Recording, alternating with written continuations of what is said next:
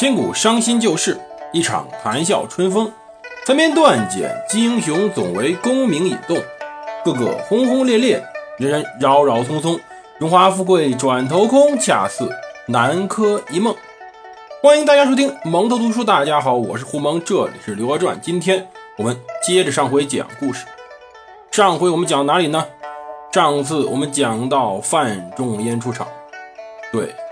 范仲淹就是上次我们讲的那个可怜孩子，爹死了，主母不要他，把他作为庶出的娘和他给赶出来。他娘不得已嫁给了其他人，改嫁了吗？他只得背着朱税的名字过日子。到了他中举的时候，那年宋大中祥符七年，朱税终于可以改回。自己的名字，并且在山东接回自己母亲了。从此，他姓范，名仲淹，字希文。这种事情叫做衣锦还乡。在宋代，考中进士就意味着跃龙门呐。要知道，朝为田舍郎，暮登天子堂，就是如此。但是他已经二十七岁了。现在二十七不结婚，家里七大姑八大妈都该吵吵了，更何况是那个年代。别看当年有些人，比如文彦博活到九十多，可正常人寿命也就是五十岁。对，这还是文人的。要是劳苦大众，比如农民寿命，因为他们常年吃不饱，营养不足，提前透支自己生命，可能三四十岁就死了。所以二十七岁已经是中年了，这时候还没孩子，太晚了。可是他的生命像一朵迟开而美丽炫彩的花一样，已经绽开，准备盛开了。他呢，正常流程嘛，先是被任命为广德军司礼参军，负责刑狱诉讼；再到吉庆军担任节度使推官，推官呢就是节度使的幕僚人员。到宋天禧五年。他被调往泰州海陵西溪，做了盐仓的监官。到这个时候，他才在历史上留下了第一笔，也是非常重要的一笔。泰州这地方在海边呢，是今天江苏省东台市，挨着今天的黄海。当时竹海造盐是个非常重要的生意。但是海水多了也是事儿啊，就会成灾。在唐朝以前，这儿曾经修过一条瀚海堤堰。唐朝毕竟有钱，当时天下富足，修个什么大堤不稀奇。但是五代战乱，谁还顾得上修堤啊？当年人连活命都活不了。到宋朝，每年海潮起，海潮落，都会出现大水漫城的情况。这个城太挨海边了，而地势又太低，一旦出现大潮，整个城都泡在水里，连泰州府都被淹了。想想沿海的村落，老百姓怎么过？沿海的盐场，那些停照设施，就是煮盐的东西，又是什么样子？当时范仲淹已经有个提议，说要在通州、泰州、楚州、海州，也从。今天，江苏省连云港市直到长江口北岸近五百余里的超长海岸线上修一条瀚海长堤，来保护老百姓。可是这是什么行为？是与天斗啊！他范仲淹这一生的基调定下来了，就是在与天斗。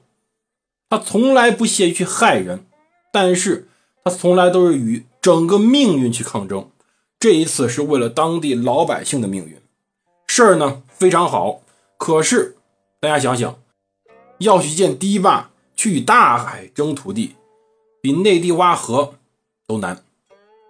范仲淹先向江淮漕运请示，漕运在上报朝廷，竟然当时宋朝批准了，应该是刘娥批准的，或者刘娥宰相们命令他到兴化县去做县令，直接负责这项工程的运作。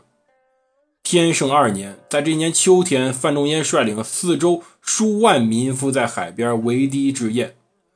这是个书生在做这件事情，而且当年就成了数百里长堤，一年做出来。当时怎么样的艰辛呢？刚开始就有雨夹雪的暴风，民夫一下死了一百多人。很多人认为这事不能干，可是想想这些文人都在干什么？真干正事的时候，没有人支持他们。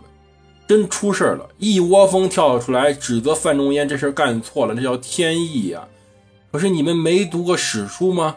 没多少年前，当年的海龙王钱镠就在当时杭州附近修过海堤，所以当时吴越国人才那么尊重钱家这一家。而钱家后人钱维演这时候正在洛阳城逍遥自在呢。当时很多人认为这事不能干，但是范仲淹力强，加上他的好友滕宗亮鼎力相助。完成了这个大工程，而这个工程，这个海堤工程也是刘娥执政期间为数不多的可以拿得出手的政绩。刘娥本人并不是个喜欢折腾的人，范仲淹好歹给他在历史上留下了一项非常光辉的，而且给老百姓造了实力的一项政绩。这世界上的统治者可以分成这几种：一种是伟大型的开创者，不多。中国历史上屈指可数，就如同毛主席本人那首诗里写着“唐宗宋祖，秦皇汉武”一般，太少了。而另外的人呢，更多时候是庸庸碌碌之辈，前面有什么遗留，后面就跟着混呗，当一天和尚撞一天钟，当一天皇帝呢上一天朝呗，也没什么需求。而另外有的人呢，更可怕。有没头脑的，也有不高兴的。没头脑的做什么事冲动莽撞，做个领导人天天想着胡来。不高兴的呢，整个性格冲动，突然有一天这个雷就爆了，可能发生什么事谁也想不到。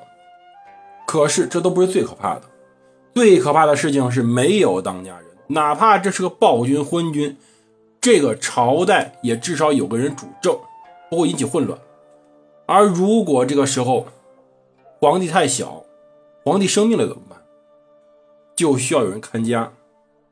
刘娥是个看家人，他在这些年间干的还不错，承上启下，维护了一个帝国稳定，做的很不错了。他现在实际上执政已经有六七年了，从当年她老公宋真宗病起说起，有这么长时间了。而对于刘娥本人来说，范仲淹修好这么一个大堤是很高兴的，所以呢，他谢天谢地谢大家，这个事儿办成了。但是范仲淹并没有鞠躬，而且记住了滕宗亮的帮忙，这两个人互相扶助，成了一个好朋友。可是。也开始了一个不好的岁月。他的朋友们一个一个的坑他，在随后的日子里。当然，这里还没有开始。有功就要赏，范仲淹被调回京城做大理寺丞，成了一名京官，终于可以近距离参与朝政了。他的人生开始了，而。这也是一段辉煌的开始，而刘娥的年代，另外一个引领风气的人也出现了。这个人呢，出生在公元一零零七年，宋景德四年六月二十一日，生于四川绵阳。他跟范仲淹一样，幼年丧父，三岁母亲守寡。好歹有个好叔叔照顾他，清贫但能吃饭，而且还能供他读书。更为幸运的是，他回到父亲老家吉安永丰时候，有个非常富贵而且知礼的好邻居。这家姓李，长子李彦甫是他一生的朋友。李家有非常多的藏书，可以随时供他借阅。五六岁的一天，他在李家阁楼中翻出来了一个破筐。破筐里积满灰尘，露出一卷书。俯视灰尘，书名展露。这本书是韩昌黎先生文集。韩昌黎道济天下之逆，文起八代之衰的韩愈。从此开始，还没有正式去应试教育的这位小朋友，开启了一个新时代，开阔了自己的眼界。他开始明白了，这世界上还有这种雄浑厚重、讲究实理的文章存在。换言之，这么说人话的文章是存在的。而当年的宋朝文风，基本上说好听点的叫风花雪月，说难听点的叫不说人话。对。炫弄技巧，以求得自娱自乐，唯独让别人读不懂，这就是当时宋朝文风。而这个人呢，复姓欧阳，名修，字永叔，唐宋八大家中，上承柳宗元、韩愈，下启王安石、曾巩、三苏，是唐宋之间一位大宗师。新人登场。老臣凋零。宋朝司空、门下侍郎、同平章事、玉清招应公使、昭文馆大学士、兼修公使、济国公王钦若故去。